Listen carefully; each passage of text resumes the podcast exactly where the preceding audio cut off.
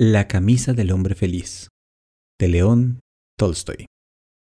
En las lejanas tierras del norte, hace mucho tiempo, vivía un zar que enfermó gravemente. Reunió a los mejores médicos de todo el imperio que le aplicaron todos los remedios que conocían y otros nuevos que inventaron sobre la marcha. Pero lejos de mejorar, el estado del zar parecía cada vez peor. Le hicieron tomar baños calientes y fríos. Ingirió jarabes de eucalipto, menta y plantas exóticas traídas en caravanas de lejanos países. Le aplicaron ungüentos y bálsamos con los ingredientes más insólitos, pero la salud del zar no mejoraba. Tan desesperado estaba el hombre que prometió la mitad de lo que poseía a quien fuera capaz de curarle. El anuncio se propagó rápidamente, pues las pertenencias del gobernante eran cuantiosas y llegaron médicos, magos y curanderos de todas partes del globo para intentar devolver la salud al zar.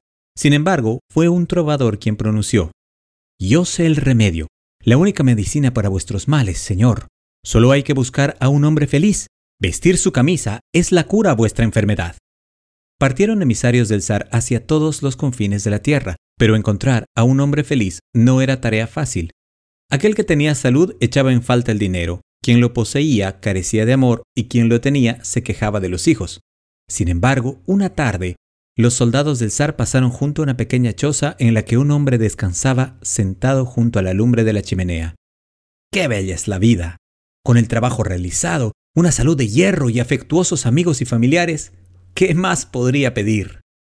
Al enterarse en palacio de que por fin habían encontrado un hombre feliz, se extendió la alegría. El hijo mayor del zar ordenó inmediatamente, Traed prestamente la camisa de ese hombre, ofrecedle a cambio lo que pida. En medio de una gran algarabía comenzaron los preparativos para celebrar la inminente recuperación del gobernante. Grande era la impaciencia de la gente por ver volver a los emisarios con la camisa que curaría a su gobernante.